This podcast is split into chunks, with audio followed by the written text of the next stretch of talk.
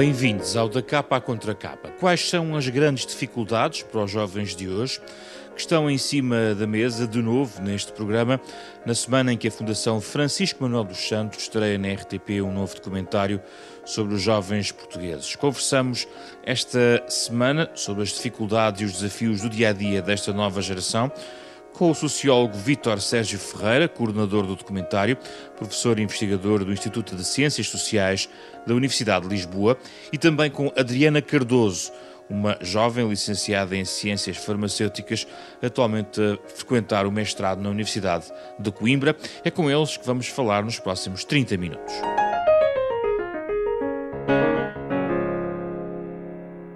Muito obrigado pela vossa disponibilidade, Vítor e Adriana. Vamos começar eh, sobre este documentário, olhar para as questões que dizem respeito um, àquele momento que, que é também chave na vida de um jovem, que às vezes deixa de ser tão jovem, que é sair de casa dos pais, Vítor.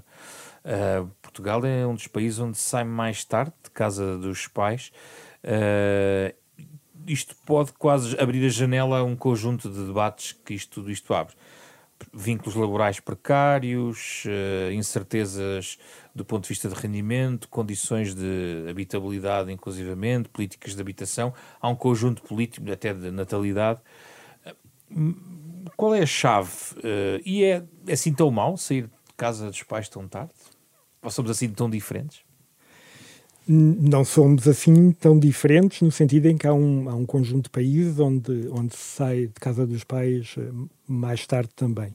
E o mais tarde tem por, uh, tem por uh, perspectiva para já uma ideia normativa de qual é que seria a idade ideal para, para sair, mas também aquilo que é, que é a norma noutros países. Quer dizer, e nós temos, por exemplo, nos países do norte da Europa, a saída dos, de, de, casa dos pais, ou a autonomia parental, não é? a autonomia da, da, relativamente à família de origem, é feita muito mais cedo. E é feita muito mais cedo porque também há muito mais apoios para que isso aconteça. Quer dizer, é, há, há, um, há um discurso. Uh, muito de senso comum, uh, no sentido de, de dizer, ah, eles querem é, uh, cama, mesa e roupa lavada. Sim. Mas depois o que nós de facto encontramos quando fazemos investigação com jovens e quando falamos com jovens de vários estratos sociais e, um, é de facto haver uh, condicionamentos que são muito fortes uh, hoje em dia uh, para que a saída se faça, se faça muito mais e tarde. E onde é que agregaria essas condicionantes? Quais são os principais fatores? é o, prim, o principal fator é a estabilidade do emprego e, e, a, e o nível salarial. Uh, são, são esses os dois fatores.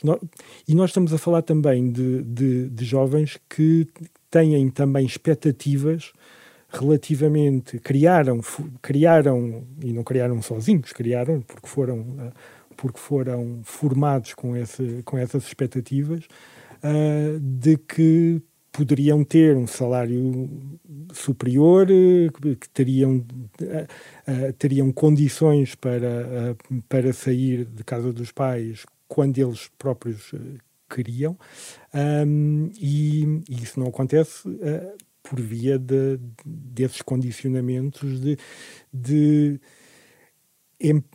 de emprego já não é só a questão do desemprego, não é? Porque o desemprego tem é uma situação... Tem a ver com a remuneração do emprego que tem. Tem a ver com a remuneração do emprego que tem. Sendo que 60% não possuem um curso superior, ou seja, entre os 25 e os 34 anos, uhum. um, o que logo tem a ver, há uma exposição maior, no fundo, à, à vulnerabilidade uh, laboral, nem sequer se pode justificar com a ideia de prolongar estudos até mais tarde e adiar a entrada no mercado de trabalho. É isso. É, exato. Acontece com, com os jovens que conseguiram entrar na universidade e prolongar os seus estudos. E com os outros.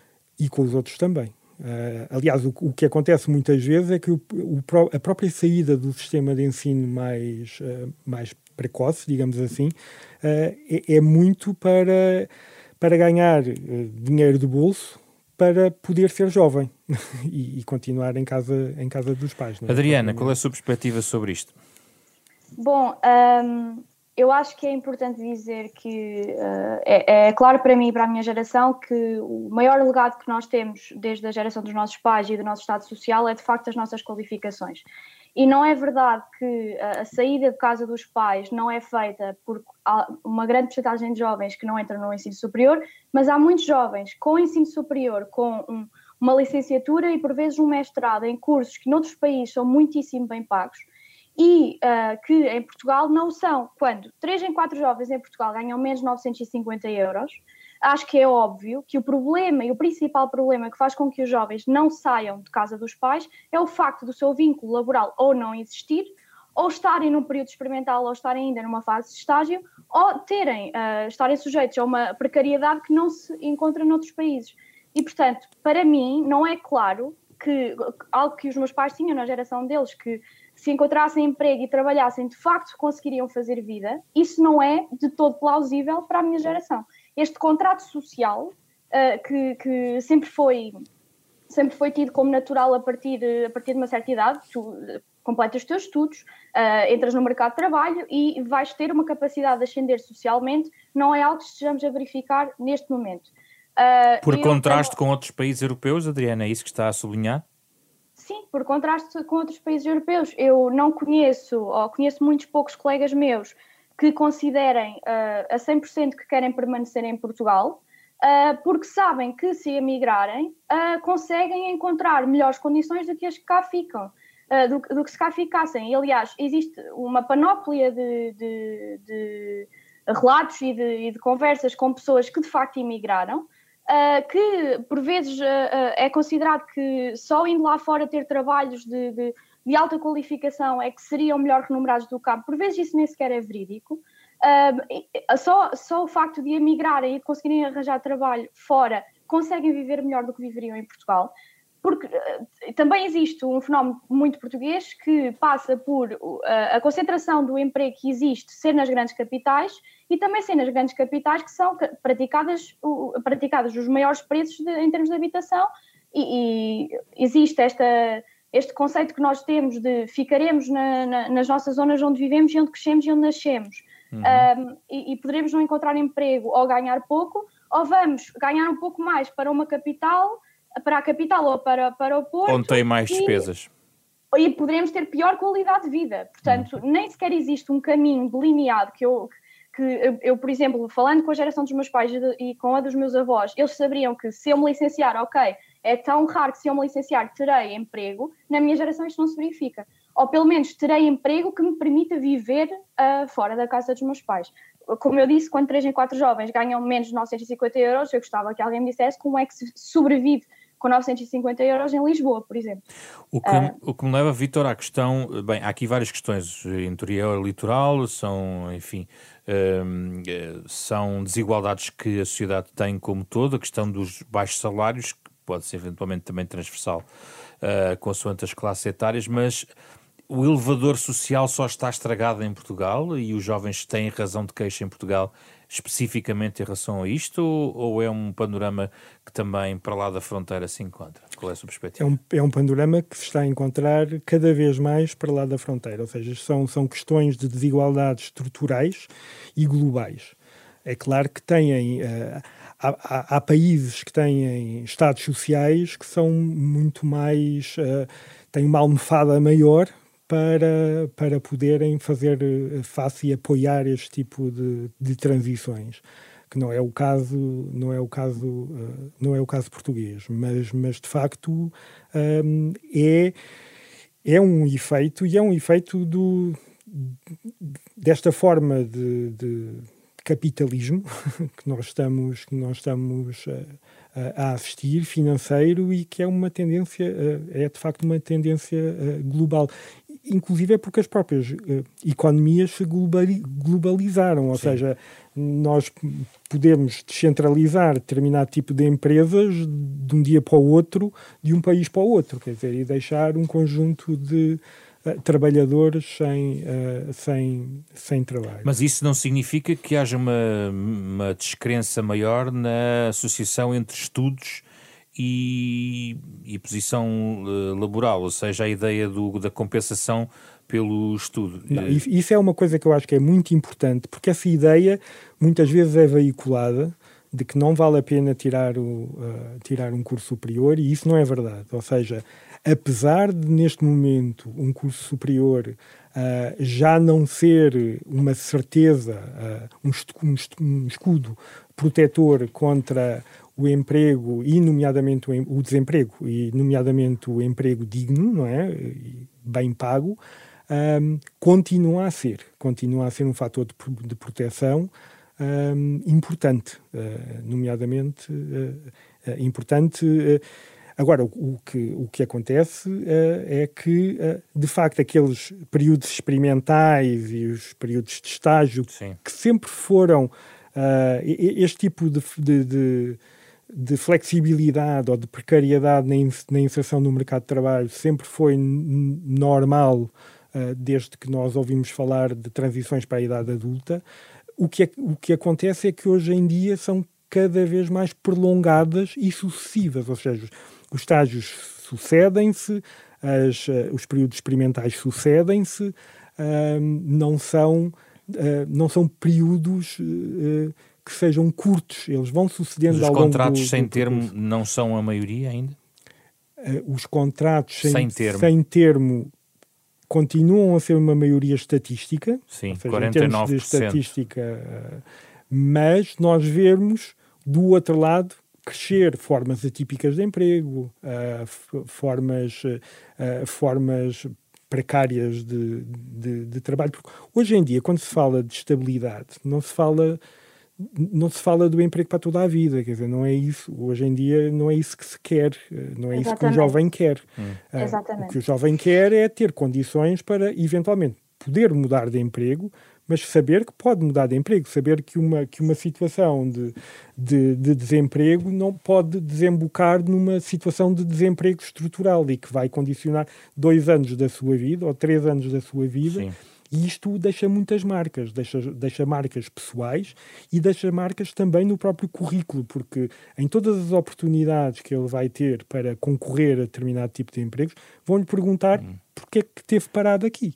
É? Esse é um ponto importante, a questão das marcas que deixa. Eu queria só sublinhar que alguns destes dados estão bem expressos no documentário em relação às percentagens, em relação esta questão que estamos aqui a falar. Mas, Adriana, esta insatisfação com os empregos que os jovens têm, das suas, das suas condições laborais, Ehm, são a origem de todas de outras insatisfações que surgem e que estão documentadas em, em, em estudos. O recente estudo que a Fundação Francisco Manuel dos Santos uh, traz-nos outras insatisfações, por exemplo, com, até com a questão do, do, aspecto físico, ou seja, há um carrossel de insatisfações um, ehm, que é montado. A minha questão é se se tudo está muito potenciado pela precariedade, instabilidade laboral e económica que, no fundo, acaba por explotar outras insatisfações nos jovens de hoje em dia. Qual é a sua percepção?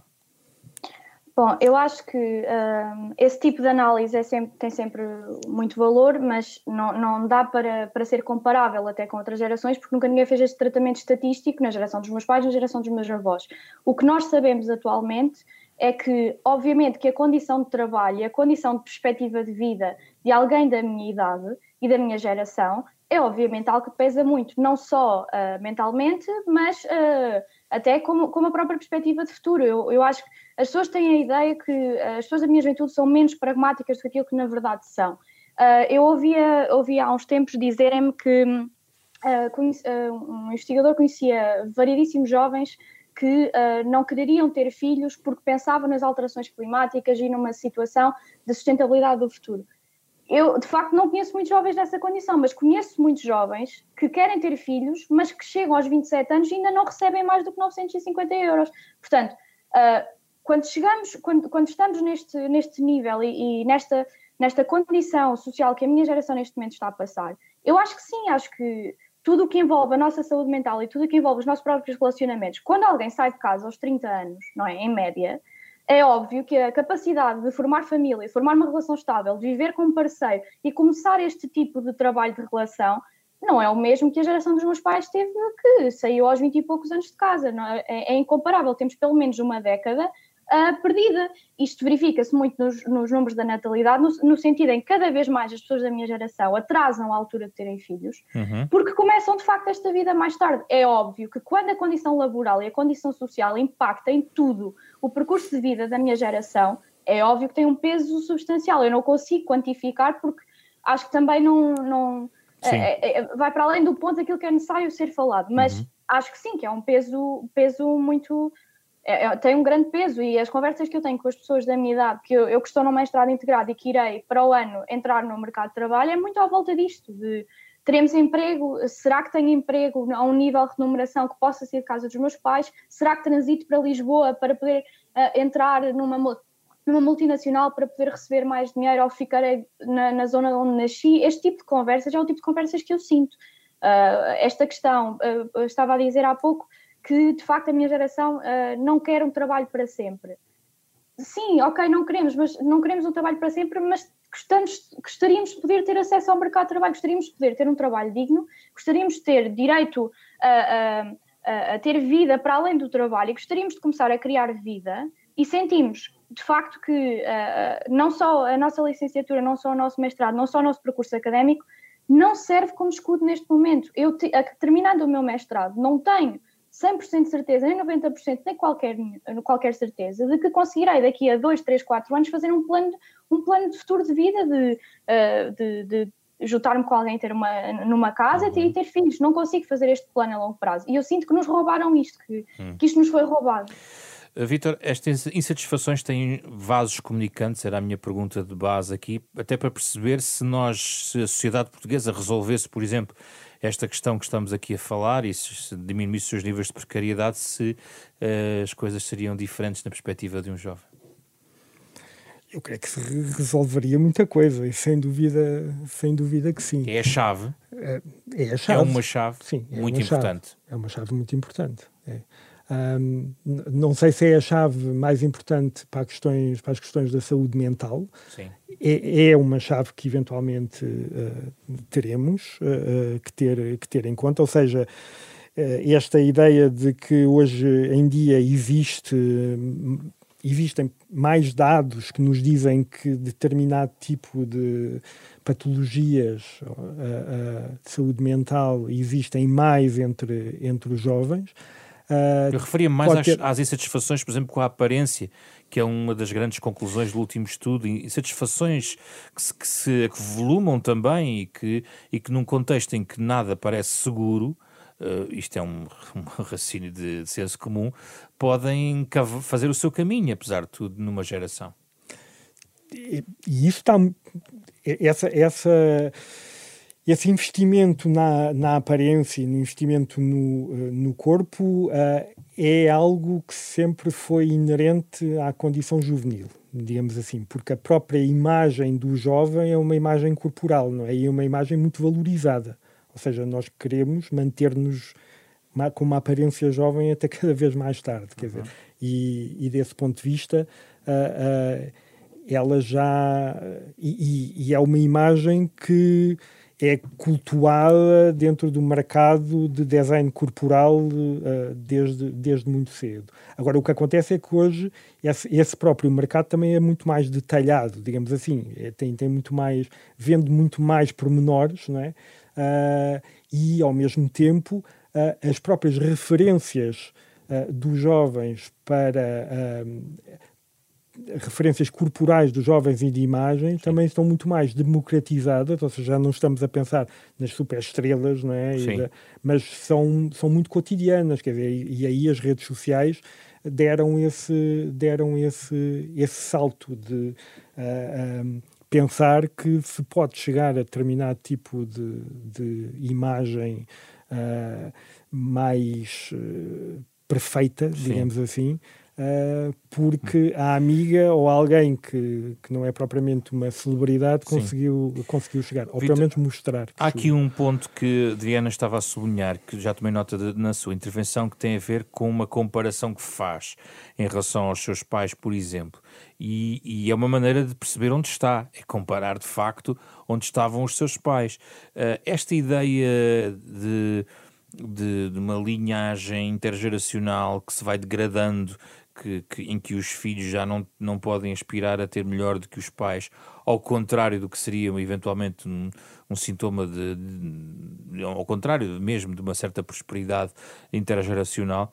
Uh, isto está muito presente na cabeça dos jovens globais. Isto bate certo, esta preocupação que a Adriana, esta forma como a Adriana aqui coloca as questões, hum, bate certo no, nos estudos que hoje em dia uh, são feitos e o Vítor coordena muitos desses estudos. Sim bate, bate certo. Um, bate certo, mas é preciso relativizar também este tipo de. Uhum. Não é relativizar a opinião da Adriana. Sim, claro.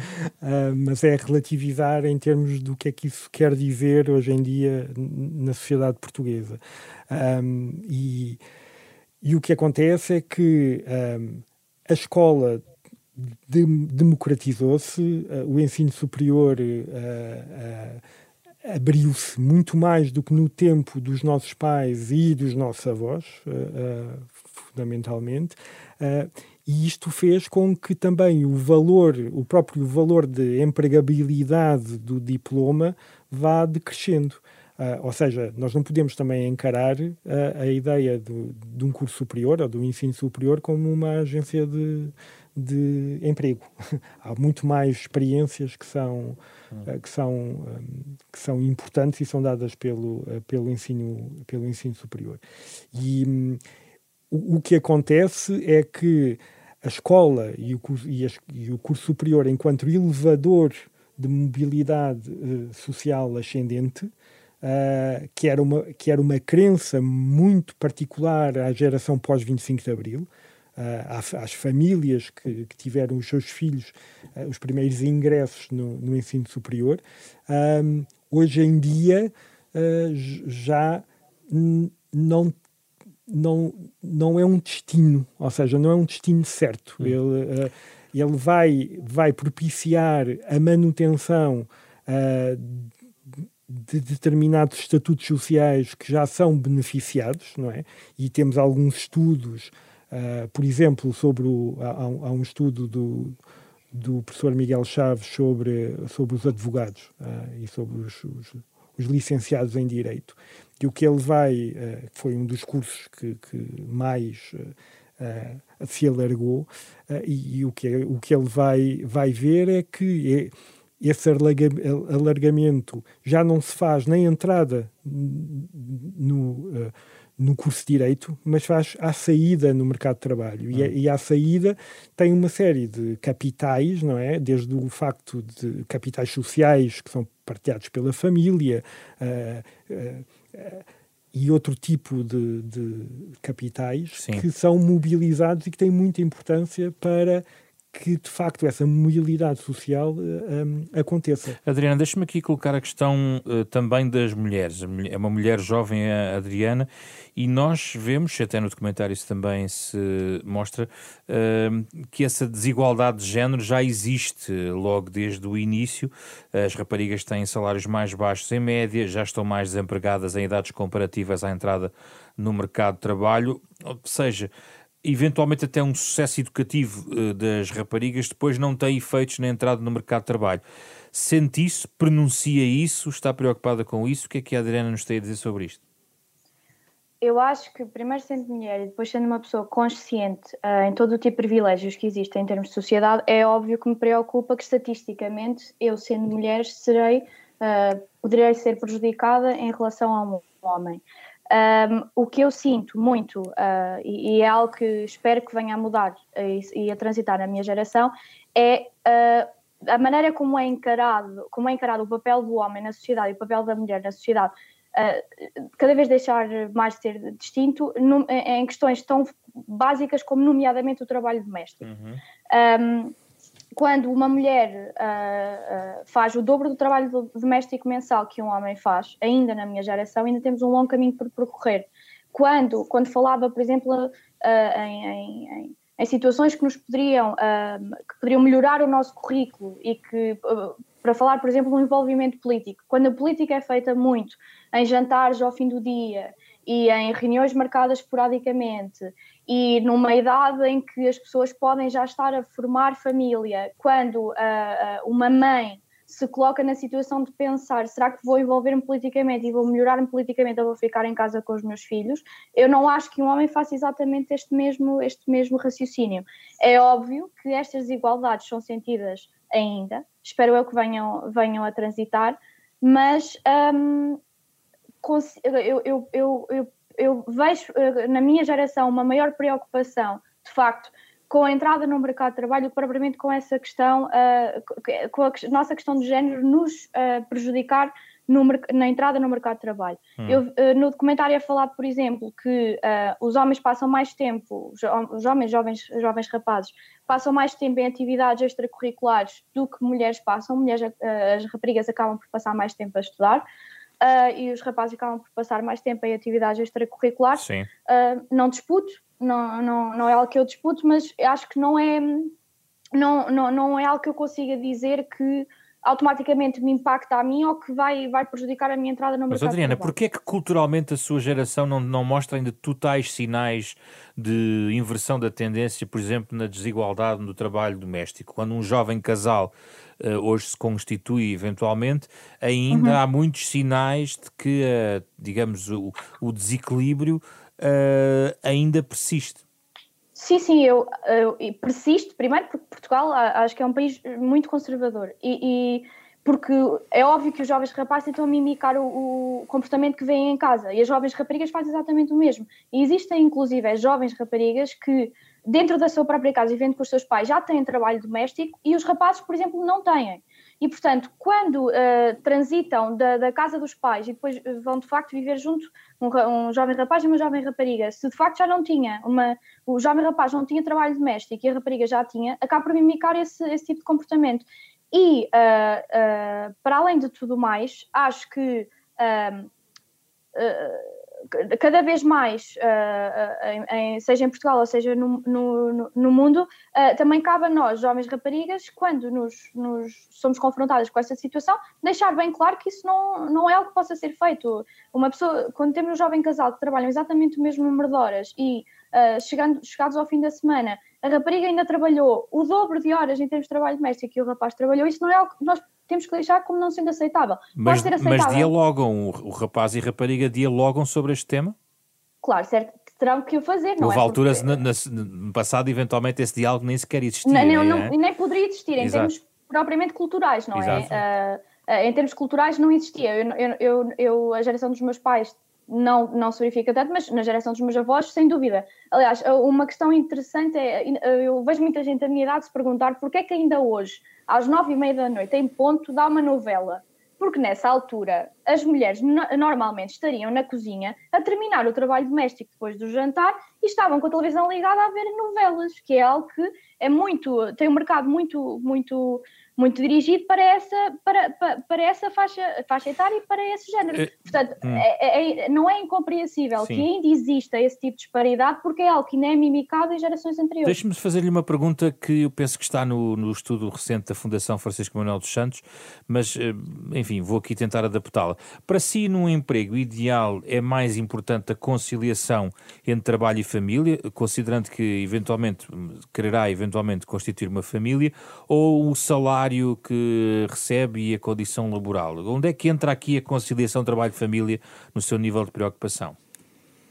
A minha conciliação trabalho-família uh, é uma grande preocupação e acho que depois da entrada do mercado de trabalho uh, e quando a minha geração consegue de facto arranjar, arranjar trabalho, aí essa preocupação é cada vez maior, nomeadamente porque depois os anos começam a passar e começam a pensar em constituir família. O que eu verifico é que, uh, ao início, pelo menos ao início, a maior preocupação é obviamente com o valor salarial. Primeiro porque estão, nomeadamente, uh, quando terminam um, um, curso superior, estão no início dos seus 20 anos e estão a transitar para fora de casa e a principal preocupação era é conseguirem arranjar um emprego com um salário que lhes dê para viver ou que sintam que é o salário que, que merece toda a sua qualificação porque acabaram de sair do ensino superior, então querem ter o retorno, uhum. obviamente, de tudo isso. Acho que mais tarde um, fica cada vez mais, mais, mais presente que uh, o tempo que eu posso, se eu, se eu for trabalhar, para mim é uma questão que, me, que, me, que eu me coloco, se eu for trabalhar para Lisboa e viver na periferia de Lisboa e perder duas horas por dia em, em, em transportes, quando que se calhar podia estar em Coimbra, onde nasci, a fazer teletrabalho e, e, e ter capacidade de ter uma casa melhor, uma habitação melhor e já de conseguir ter um início de formação de família, isso para mim vai pesar muito no e, futuro. E, colocada perante essa possibilidade, se pudesse escolher, escolhia o quê?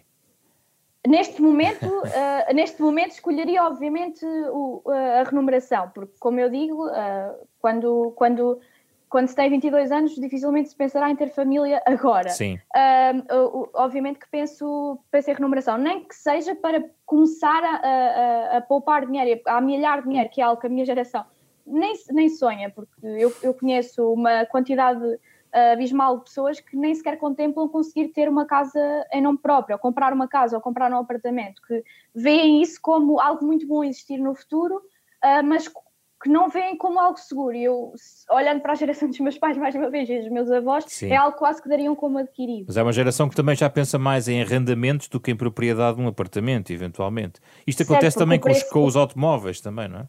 E porque o preço é incomportável, não é? Uhum. Uh, para, para, para, quem, quando três, mais uma vez, com 3 em 4 jovens ganham menos de 950 euros, uh, se falarmos num, num quarto ou, no, ou num, num, estúdio no, no, centro de Lisboa, no Porto, Sim. onde for, com o preço do gasóleo para ter um carro, a manutenção de um carro, se existir algum problema uh, a curto prazo, seja preciso ser tratado uh, no imediato. E quando não há uma capacidade de amealhar dinheiro, é óbvio que todo o tipo de, de de imóveis e de seja o que for que seja, que necessite de dinheiro a longo prazo, não é algo que seja hum. pensado, pelo menos Victor, agora. Uh, no documentário fala-se sobre esse ciclo vicioso da questão da desigualdade. Uh, eu gostava de ouvir sobre isto.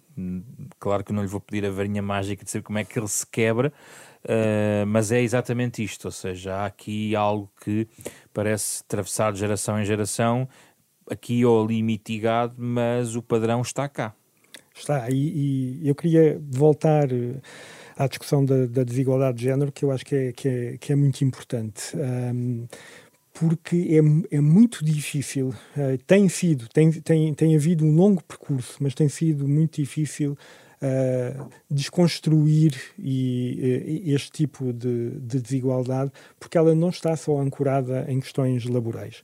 E, e os dados de, de, do, do inquérito da, da Fundação foram muito claros acerca de, da parte um, afetiva uh, e da forma como. Eu, eu fico, foi um dos dados que, que, que, eu fiquei mais surpreendido, por exemplo, foi que. Um, uh, quando se pergunta uh, qual é o fator, qualquer coisa como qual é o fator que mais contribui para a felicidade, as mulheres tendem, ou as raparigas tendem a dizer muito mais o parceiro ou a relação conjugal e os rapazes tendem a dizer muito mais o laboral. Ou seja, e isto está na raiz uh, deste, deste tipo de, de desigualdade. Um, há, há, há, um conjunto de, uh, há um conjunto de comportamentos e de atitudes que se reproduzem com muita naturalidade dentro do seio familiar. Uh, o que a Diana falou no, na questão das tarefas domésticas, quando há um irmão e uma irmã, é a irmã que cabe. Um, isto continua a, a, acontecer muito, eh, e porque nós não estamos só a falar da cidade e não estamos só a falar de, de pessoas que têm um nível de vida e um nível cultural que já permite desconstruir isto tudo. Quer dizer, estamos, estamos a falar muito uh, devemos também olhar para outro tipo de, de uh, famílias que continuam a reproduzir muito este tipo de, de comportamentos e a valorizá-lo. E depois há outra questão, que é, estamos a, centrar muito no, no trabalho uh, doméstico, mas uma parte do trabalho doméstico uh, que é muito, que sobrecarrega muitas mulheres é, é o cuidado com, com os filhos. E isto também é, ao mesmo tempo, um, um um privilégio que muitas vezes é difícil. No abstrato, uh, é muito fácil dizer uh, eu quero a igualdade com o meu parceiro no cuidado com, com o bebê. Na prática, quando o bebê está a chorar, há como, pode haver como que um comportamento compulsivo Sim. da mãe ser hiper assumir imediatamente a, a, é preciso a direção. Sublinhar que estamos a falar de diferentes tipos de jovens e que provavelmente está a falar sobretudo dos pós-25 anos, não é? Dos pós-25 anos e, e, e, até aos 30, 30, não é? Uh, Porque que jovens estamos a falar, no fundo, não é? De que jovem e de que condições é que estamos a falar para esses, para esses jovens, porque se forem jovens que puderem, por exemplo, uh, colocar filhos numa creche paga uh, ou, ter, uh, ou ter cuidado em casa sobre os filhos, há, há um conjunto de, de, questões que não, que não se colocam. Mas é sobretudo também essa questão, por isso é que hoje em dia, quando se fala também de feminismo, o feminismo não é só feito uh, em função da mulher, mas também do homem, ou seja, no sentido de uh, do homem poder vir a exercer com o mesmo direito e sem sanções uhum. simbólicas, nomeadamente Sim. papéis que ele não era tradicional, uh, não era tradicional uh, fazer. Há estudos dentro de empresas uh, em que, com muita facilidade, a mulher pode ser despedida ou ameaçada porque vai porque, ou porque está grávida, ou porque tem um filho. Um, ou, está em, ou está em idade de poder vir a ser mãe. Exato. Ou numa idade muito, muito. Sim. Mas se um pai diz que tem que ficar em casa para cuidar do filho, uh, corre o risco de ser gozado, uh, de.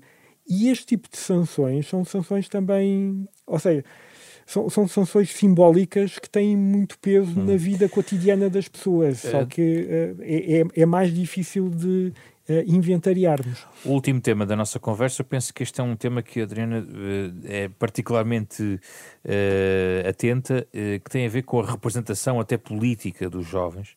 Uhum. Diz-se muitas vezes que os jovens não têm voz, mas será mesmo assim? Quer dizer, há muitos fóruns onde os jovens têm voz, expressam-se. Hoje em dia há muito mais plataformas do que existiam no tempo há 20 ou 30 ou 40 anos. O que é que se uhum. passa com a voz dos jovens? É um problema de representação? É um problema de falta de acesso aos lugares de poder? Qual é a sua perspectiva? Bom, eu acho que existe muito esta ideia colocada de que uh, uh, a, particip a, participação política dos jovens não passa pelo processo eleitoral e por políticas públicas porque não lhes interessa. Uh, e eu acho que uh, a, questão, a, questão, é colocada exatamente da maneira errada, devia ser colocada perfeitamente ao oposto. Segundo uh, a Gulbenkian, quando realizou o estudo de justiça intergeracional, uhum. um, em que foram analisar propostas, discursos e debates em sede da Assembleia da República sobre questões de seguro, sejam elas a segurança social e a sua sustentabilidade ou um, o futuro da dívida pública, questões que fossem concernantes com juventude apareceram em 3% destes. Portanto, Uh, eu diria que é muito simples de perceber porque é que um jovem, ou porque é que a, a política jovem começou a passar-se fora da orla do, processo, do processo político e de política eleitoral. Quando o eleitor médio tem 50 anos e quando a minha geração não funciona como bloco votante, é óbvio que os partidos políticos acabam por não formular o, o, o, o tipo de propostas e de, e de, políticas públicas direcionadas à minha geração, porque depois também acabam por não ter retorno. E cria-se aqui um ciclo vicioso uh, uh, em que partidos políticos podem apresentar-se a eleições sem terem programas claros ou propostas em questões tão simples para a minha geração como a falta de acesso à habitação, a precariedade e a falta de representação política.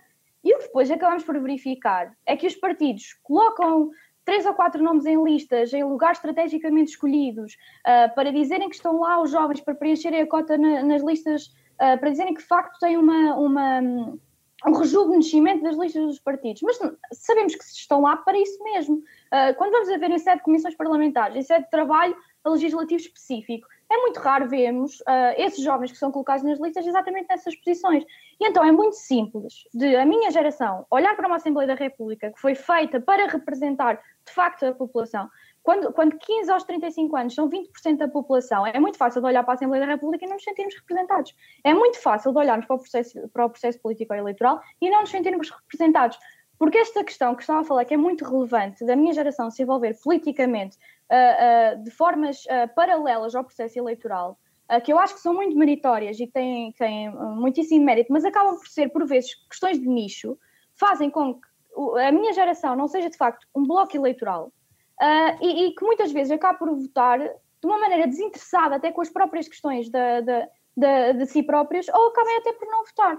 E, portanto, uh, acho que existe muito trabalho feito por muitas associações e muitos projetos fora da orla uh, do processo eleitoral, mas para mim é muito importante colocar esta, esta, esta responsabilidade e esta ideia de que uh, políticas públicas feitas hoje em dia para o futuro, que nos vão impactar a longo prazo, nós temos que estar de alguma maneira partes na, na, temos que ser partes da conversa, temos que fazer parte uh, deste processo. E portanto e, que os partidos, mas se os partidos agregam de certa maneira alguns jovens, uh, é insuficiente, é em quantidade ou é mais a qualidade das intervenções? Eu acho que é tudo, acho que é, é acho que é um, um, um, conjunto. Como eu disse, o eleitor médio tem 50 anos. Portanto, uh, se formos a falar, se formos a verificar de facto quais é que foram as principais, uh, as principais, os principais programas dos, dos, dos, partidos que se colocaram à Assembleia da República, os partidos que têm a maior percentagem de voto jovem, e nomeadamente partidos que estão a entrar novos, uh, estão, estão a ter este tipo de voto da, da minha geração porque apresentam propostas, uh, aqui sem fazer uma consideração acerca do mérito e das soluções Sim. apresentadas serem corretas ou não. Sim. Mas partidos como o Livre, a Iniciativa Liberal, têm muito este peso uh, da, da, minha geração em termos de, ele, de eleitores, porque pelo menos identificam os problemas da minha geração e uh, o seu eleitorado deve considerar que as propostas são as, são as certas, acabam por votar porque concordam com as soluções. Hum. Uh, nós verificamos, o maior problema, e acho que isto já é uh, algo que é admitido pelos próprios partidos, o maior problema do, do, do, por exemplo, do Partido Socialista é a camada jovem que vota no Partido Socialista é, é extremamente reduzida. Isto é um problema, obviamente, de sustentabilidade no futuro. quando quando o, o, bloco eleitoral jovem, que não existe e que não vota, e, e, e, e os jovens de forma desagregada votam mesmo contra, uh, mais uma vez, contra os seus próprios interesses e acabam por não ter reivindicações de políticas públicas e político-partidárias uh, que sejam tão que sejam tão óbvias como o bloco eleitoral, por exemplo, dos pensionistas, funcionários públicos, acabamos por não ter políticas públicas e propostas eleitorais que sejam direcionadas Mas pensa a nós. que os jovens têm, têm poucas bandeiras agregadoras? Também? Eu acho que eu acho que eu, eu, não tenho eu não tenho qualquer eu não tenho qualquer problema ou, ou, ou, ou pelo contrário vejo com muito mérito uh, que uh, as bandeiras de questões de so sociais e de questões uh, de sustentabilidade em termos de, de alterações climáticas e, e, em questões raciais, em questões de género sejam essas bandeiras sejam levantadas pela minha geração, mas acho que a minha geração devia pensar que o processo eleitoral é a forma de nós levantarmos bandeiras que são comuns a todos nós. Depois poderemos escolher em diferentes tipos de partidos as soluções que cada um de nós considerará, obviamente, que são adequadas para, para responder a essas, essas questões. Uh, mais uma vez, a falta de acesso à habitação, a falta de acesso a um emprego digno e bem remunerado para as qualificações que têm, quer dizer, o Estado Social uh, e, e, e, as nossas universidades públicas formam-nos e somos extremamente qualificados e depois não nos conseguem reter e depois temos que ir para fora. Isto também é uma perda de investimento para o próprio uhum. país. E depois, claro, a questão de, de, de representação político-partidária, mas uh, acho que isso é um problema que, e é uma questão que deve ser pensada pelos próprios partidos internamente. Uhum. Um, acho que a minha geração, quando não consegue, uh, quando não consegue uh, encontrar é, ou, ou identificar este, estes, estes problemas como sendo comuns a toda, a toda a minha geração e colocando-se de lado o processo eleitoral cria esta uhum. bola de neve. Vítor Sérgio é Ferreira, nós acabamos de marcar uh, a democracia tem mais tempo de vida do que a ditadura e neste tempo metade foi já praticamente metade neste milénio, digamos assim. O do milénio anterior, uh, tomei nota, ou tomo nota, que algumas bandeiras foram movidas pelos jovens, ou seja, nos últimos 15 anos do século passado, questões como luta pelas propinas, o serviço militar obrigatório, prova geral de acesso ao ensino superior, foram, foram levantadas por jovens, derrubaram inclusivamente alguns ministros da educação, ou pelo menos pressionaram bastante, e a partir do momento em que mudámos de milénio, parece que isso desapareceu. O que é que aconteceu uh, na representação e no poder dos jovens para fazer mudanças do ponto de vista político? Isso é a pergunta do milhão. um, eu, eu não creio que tenha eu não tenho não, não creio que tenha desaparecido. O que aconteceu é que muitas dessas causas pelas quais uh, uh, foram os jovens se mobilizaram um, é, foram causas que não foram ganhas. Ou seja as propinas não foram ganhas continuam a existir. Serviço militar obrigatório foi o serviço militar obrigatório. serviço militar foi, foi, precedeu, aliás, essa questão das propinas. Foi, mas também na, época, digamos que era, era uma causa que era muito. Uh, o Estado partilhava dessa causa. Sim. Hoje, por exemplo, já não partilha tanto e, e, e, já, e já se está a pensar em, em modificar, em modificar isso. Um, o que espero que os jovens venham também a, a mover-se relativamente a, a, essa, a essa causa. Mas... Mobilizaram-se para causas que acabaram por perder, é isso que o Vítor estava a sublinhar. Há algumas causas que, que, foram, que foram perdidas e, sobretudo, acompanhando essas, essas mobilizações, houve, uh, houve vozes que sub, subalternizaram muito aquelas vozes.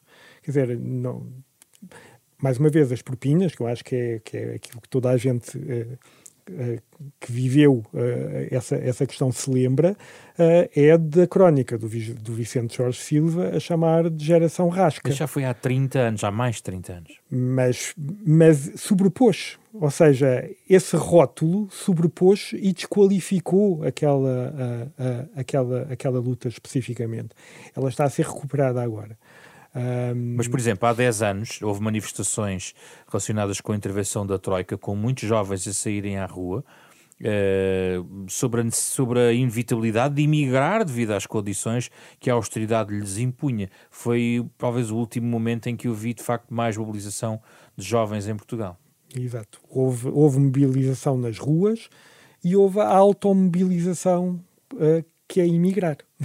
que, que é também Mas como a Adriana auto... sublinhou, muda um pouco nos partidos. A Adriana estava a sublinhar isso. Os jovens, há, há cada vez mais uh, vozes representativas de jovens em conselhos consultivos.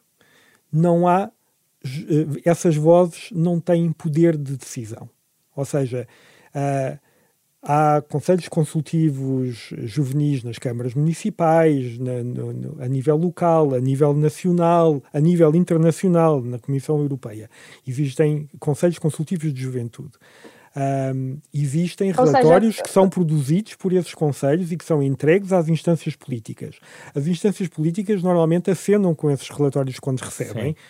mas não fazem nada. Adriana estava a dizer que. Não, eu estava a dizer que, mais uma vez, colocam jovens a falar sobre juventude, mas não colocam jovens a falar de políticas e de políticas públicas que afetam 20% da população. Eu não, eu não consigo conceber alguém criar um focus group com pensionistas uh, e dizer vocês agora juntam-se todos a falar sobre pensões e apenas podem falar disto. E eu sinto que é isto muito que acontece acerca de juventude. Uhum. Uh, criam, cria-se esta ideia de que jovens só podem falar sobre juventude. Quantos jovens que são qualificados, que têm áreas, de, têm experiência uh, laboral fora até da própria política e que estão, que estão em partidos uhum. ou, ou, que estão nas listas de partidos e depois não fazem parte de uma comissão por isso, parlamentar. Por isso é que eu falei das bandeiras, por isso é que eu falei das bandeiras agregadoras. Eu, eu aqui queria chegar aqui também uh, porque Neste momento fala-se, por exemplo, só de uma bandeira, que, que, parece que a sociedade quase que é entrega nas ruas aos jovens, que é climática, uh, mas, por exemplo, não, não vemos mobilização muito forte na questão da habitação.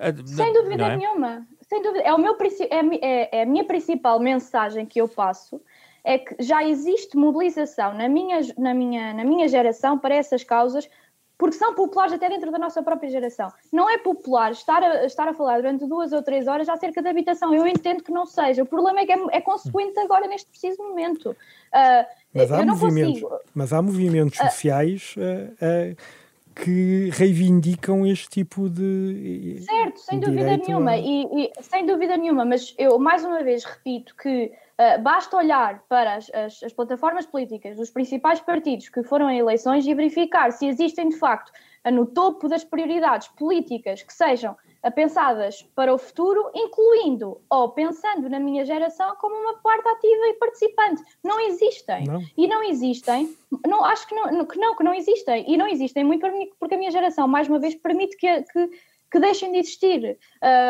porque a minha geração uh, permite que uh, se faça, faça política de, de, de forma uh, periférica do processo eleitoral e não olha como o processo eleitoral como a principal forma de fazer política. Victor, e é óbvio. Hum, vamos só rematar este tema, só para fechar, em relação aqui à questão da participação política. Não, a, Adriana tem, tem toda a razão numa, numa questão que é central, que é uh, há cada vez menos jovens. Há aqui um problema que é um problema demográfico há, há cada vez menos jovens, uh, o que faz com que o poder eleitoral que estes jovens têm, ou seja, o poder uh, por colocar o voto na urna valha menos. Valha menos por parte. E isto associado a outra coisa que ainda não foi falada aqui e que eu acho que é muito importante falar, é que o qualitativo jovem uh, é cada vez mais um qualitativo de subalternização de vozes.